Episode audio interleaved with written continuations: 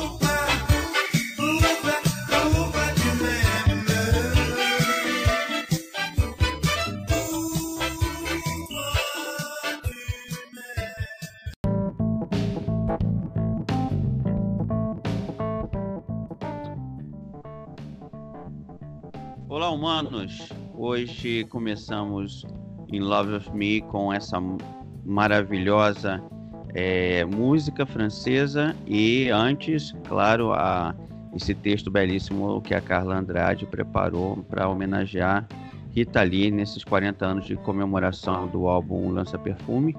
Vocês acabaram de ouvir Henri Gabriel, Salvador. Ele foi um cantor e compositor, guitarrista francês de jazz. Ele viveu um tempo no Brasil, ele morava no Copacabana Palace e o Henri é um, apontados por muitos como um dos o- uma das pessoas que começou a, a tocar bossa nova no, no Brasil nos anos 60. E, e ele gravou essa música, essa versão em francês é, de baila de hum, lança perfume, perdão. É tanta música da Rita Lee na minha cabeça que eu acabo ficando perdido. Carla Andrade, eu preciso da sua ajuda. Olá, Marco. Boa noite, bom dia, boa tarde. Olá, Pod Lovers. É, Humanos Pod Lovers. Exatamente. E o mais bacana de tudo a- a- é que esse, esse álbum foi lançado no dia 25 de setembro, dia do meu aniversário. Olha que Ah, presente. que legal, que presente. Não é? Exatamente, 1980. Incrível, né? Um Muito disco, um disco que eh, levou a Rita a alcançar o mercado estrangeiro. Vários singles lançados em países da Europa, da América do Norte.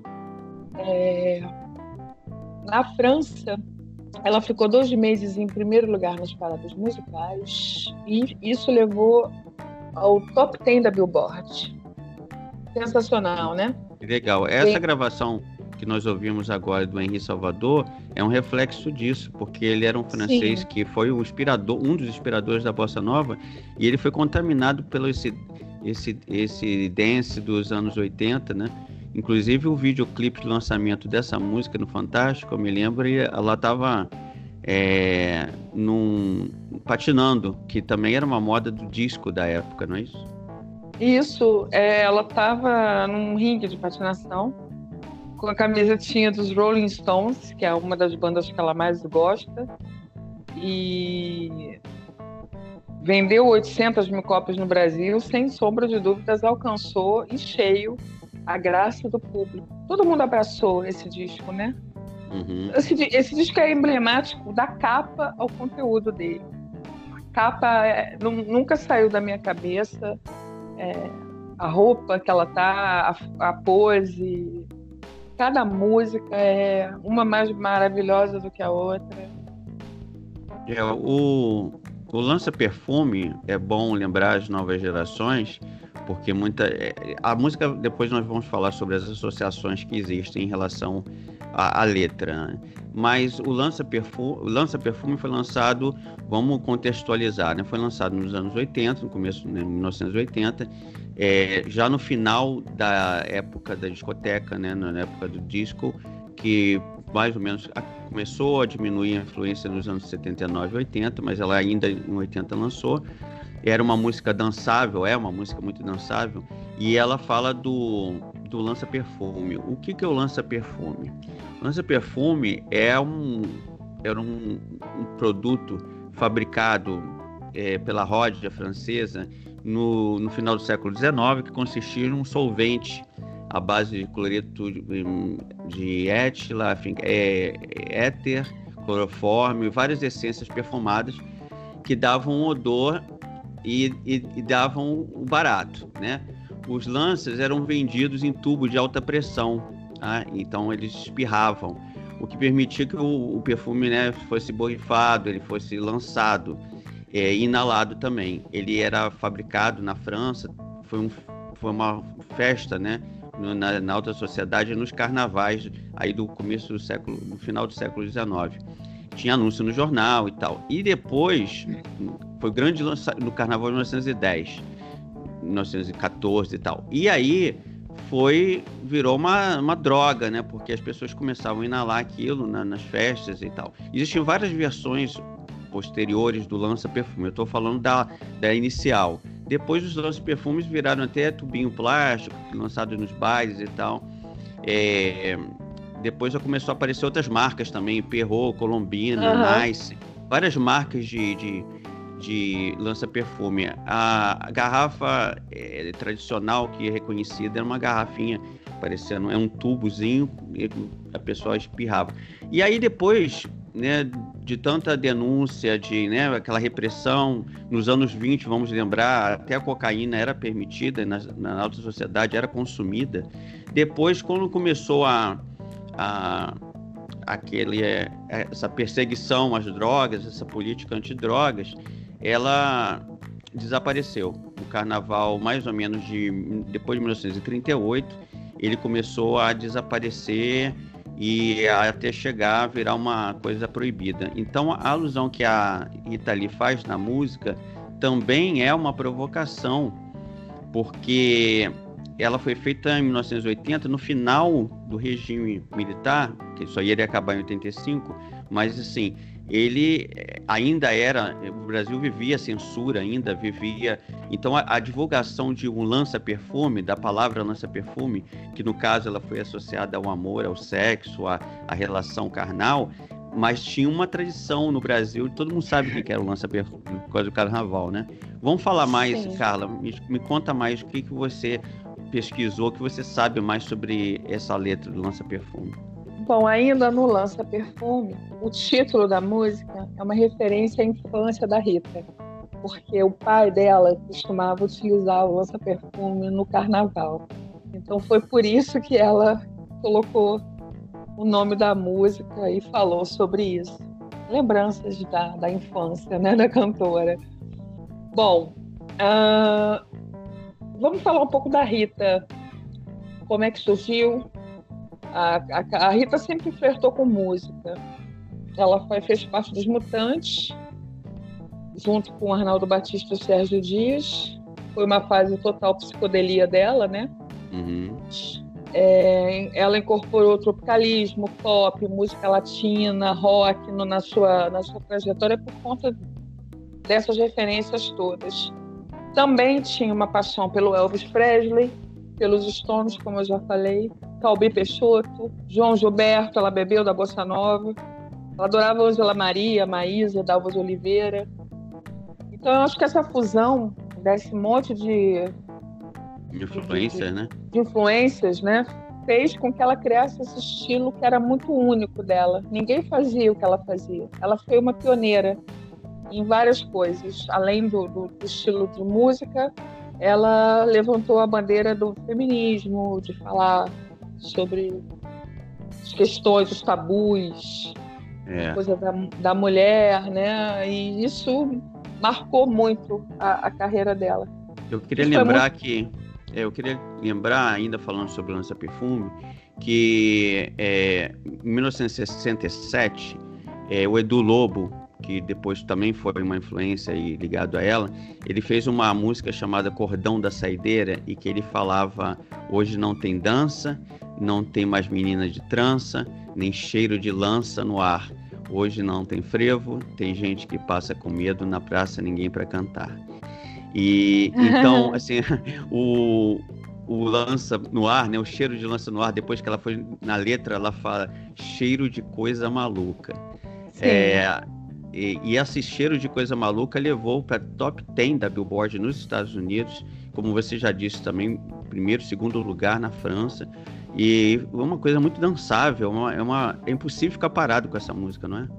É, essa coisa do desbaratina, não dá para ficar imune, né? Uhum. Tem toda essa ligação. E ela, ela tinha uma capacidade de é, colocar uma coisa que era meio proibida de uma maneira muito sagaz na letra. Ficava meio dúbio, né? Uhum. A, essa não, até coisa porque tinha do... censura na época, né? Então, Total. muitas músicas não podiam ser explícitas porque elas, elas seriam censuradas, né? Sem sombra de dúvidas, ela viveu uma época de repressão absurda. Né?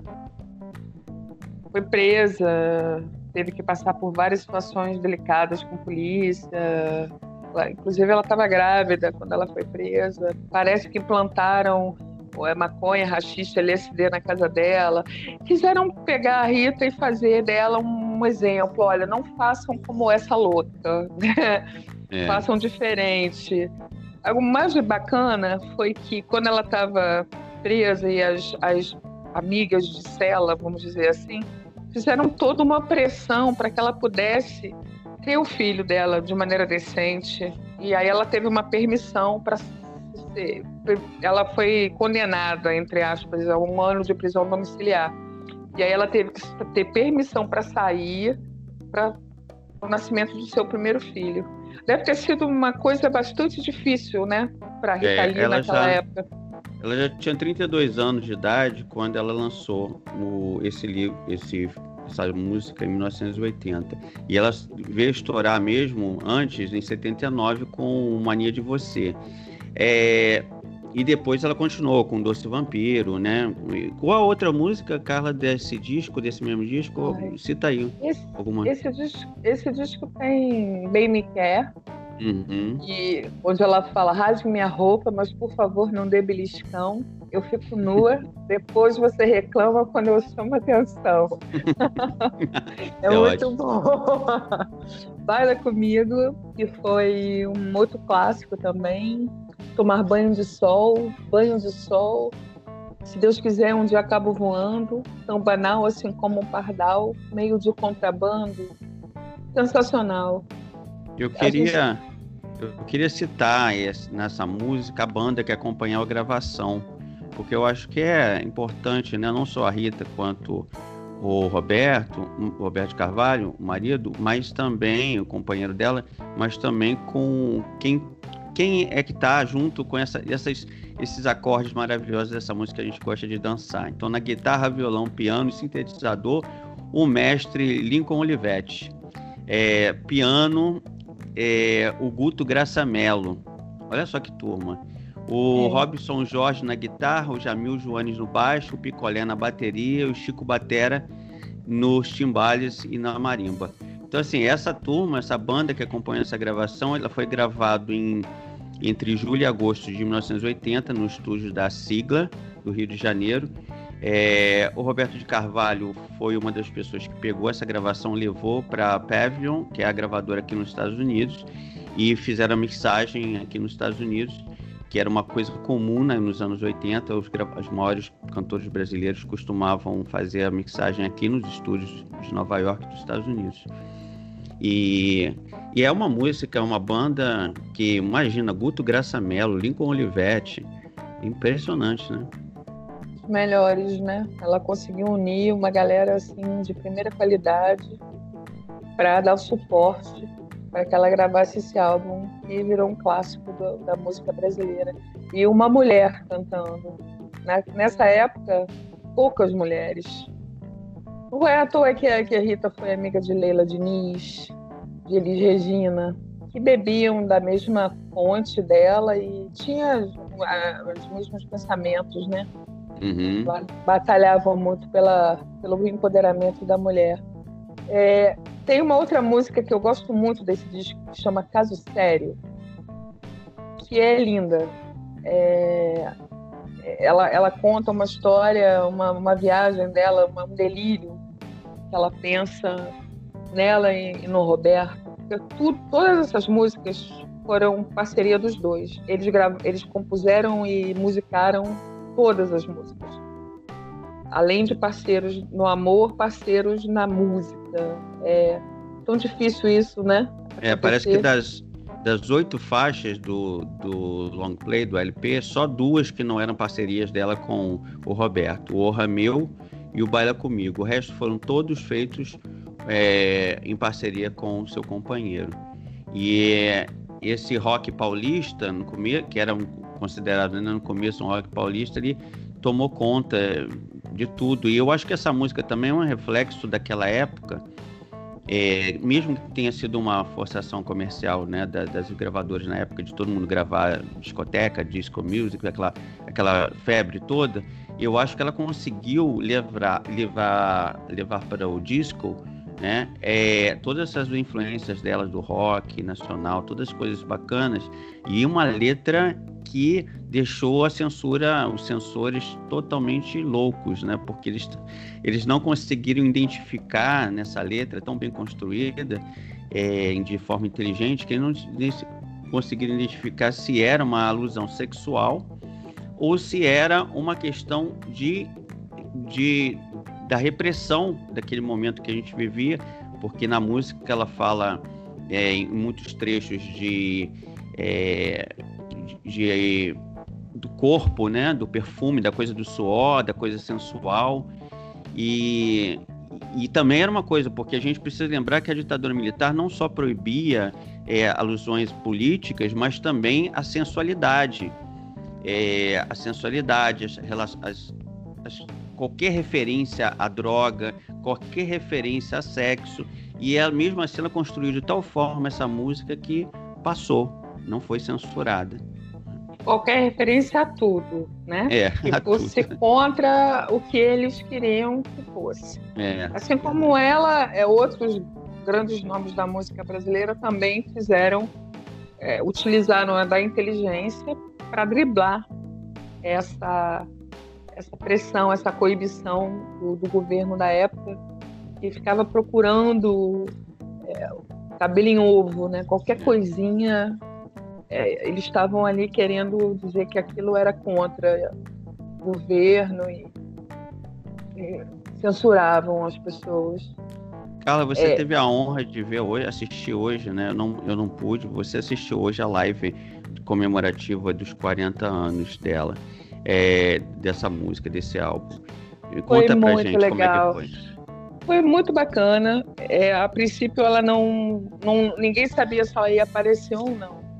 É, eu estava torcendo, claro, eu com todo mundo, para que ela desse as caras. Então participaram Pedro Bial, a Rita Cadillac, que é muito fã dela, inclusive a Rita fez uma versão para Lança Perfume. eu nem sabia disso, eu fiquei sabendo hoje.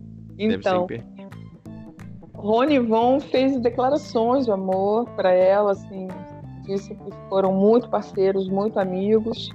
Eles tiveram é, uma uma o Rony teve uma participação na vida da Rita no começo da carreira dela, quando ele convidou a Rita para um festival de música. Ela, ele indicou é, os mutantes para participar do terceiro Festival de Música Popular Brasileira, que era exibido pela TV Record. E na época o grupo foi acompanhou Gilberto Gil numa música chamada Domingo no Parque. E essa música ficou em segundo lugar nesse festival. Só um, um parêntese aí. Uhum. E também participou da live a atriz Mel Lisboa, que interpretou a cantora no musical feito em homenagem à Rita. E foi bacana porque a Rita deu um vestido para Mel e ela mostrou esse vestido que ela guarda com o maior esmero e o maior carinho do mundo na, na sua casa, assim, num lugar que ninguém pode tocar. Então ela estava muito emocionada, todo mundo ficou muito emocionado. E aí no meio de, de, de tudo aparece Rita e Roberto. Foi muito emocionante a reação do pessoal que estava participando ali todo mundo com muitos coraçõezinhos, e eu te amo, musa, diva maravilhosa, todo mundo agradecendo. E ela fez uma palhinha é, junto com o Roberto da Nem Luxo Nem Lixo. Meu sonho é ser imortal, meu amor. Não quero luxo nem lixo, quero saúde para gozar no final. Isso é maravilhoso. E, é maravilhoso. E foi Vamos muito lá. emocionante. Vamos lá partir para o nosso intervalo e a gente volta daqui a pouquinho falando sobre os impactos sociais, emocionais e até sexuais dessa música nos anos 80. Tá bom? Um abraço.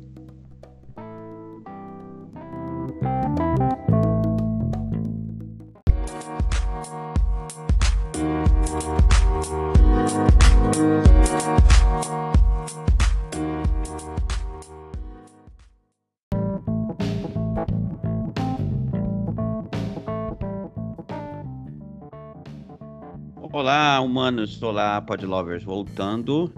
Uh, nesse, nesse segundo bloco, nós vamos falar sobre o impacto é, da música, da, do álbum e também de Rita Lee em nossas vidas. É, eu queria lembrar que o, o, disco foi lançado em setembro, não é isso, Carla?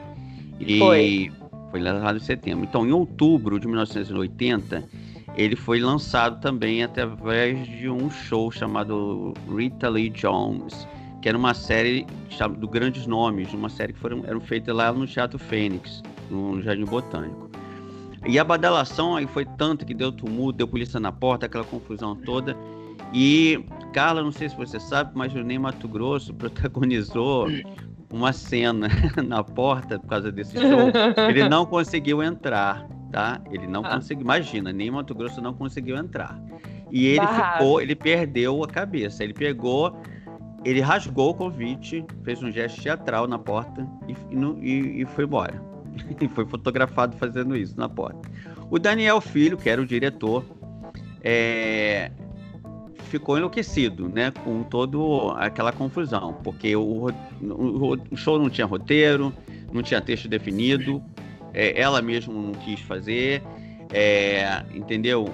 E, mas mesmo de forma bem humorada, ela conseguiu fazer a, a, a gravação num total regime ali de liberdade e tal. E a crítica, na época, é, embora a gente esteja vivendo no Brasil hoje em dia uma caretice total, na, e a gente tenha retrocedido algumas coisas em relação à moralidade, entre aspas, é, imagina, 40 anos atrás, as coisas também não eram fáceis para os artistas. Fácil. Nada fácil para os artistas, principalmente os mais ousados.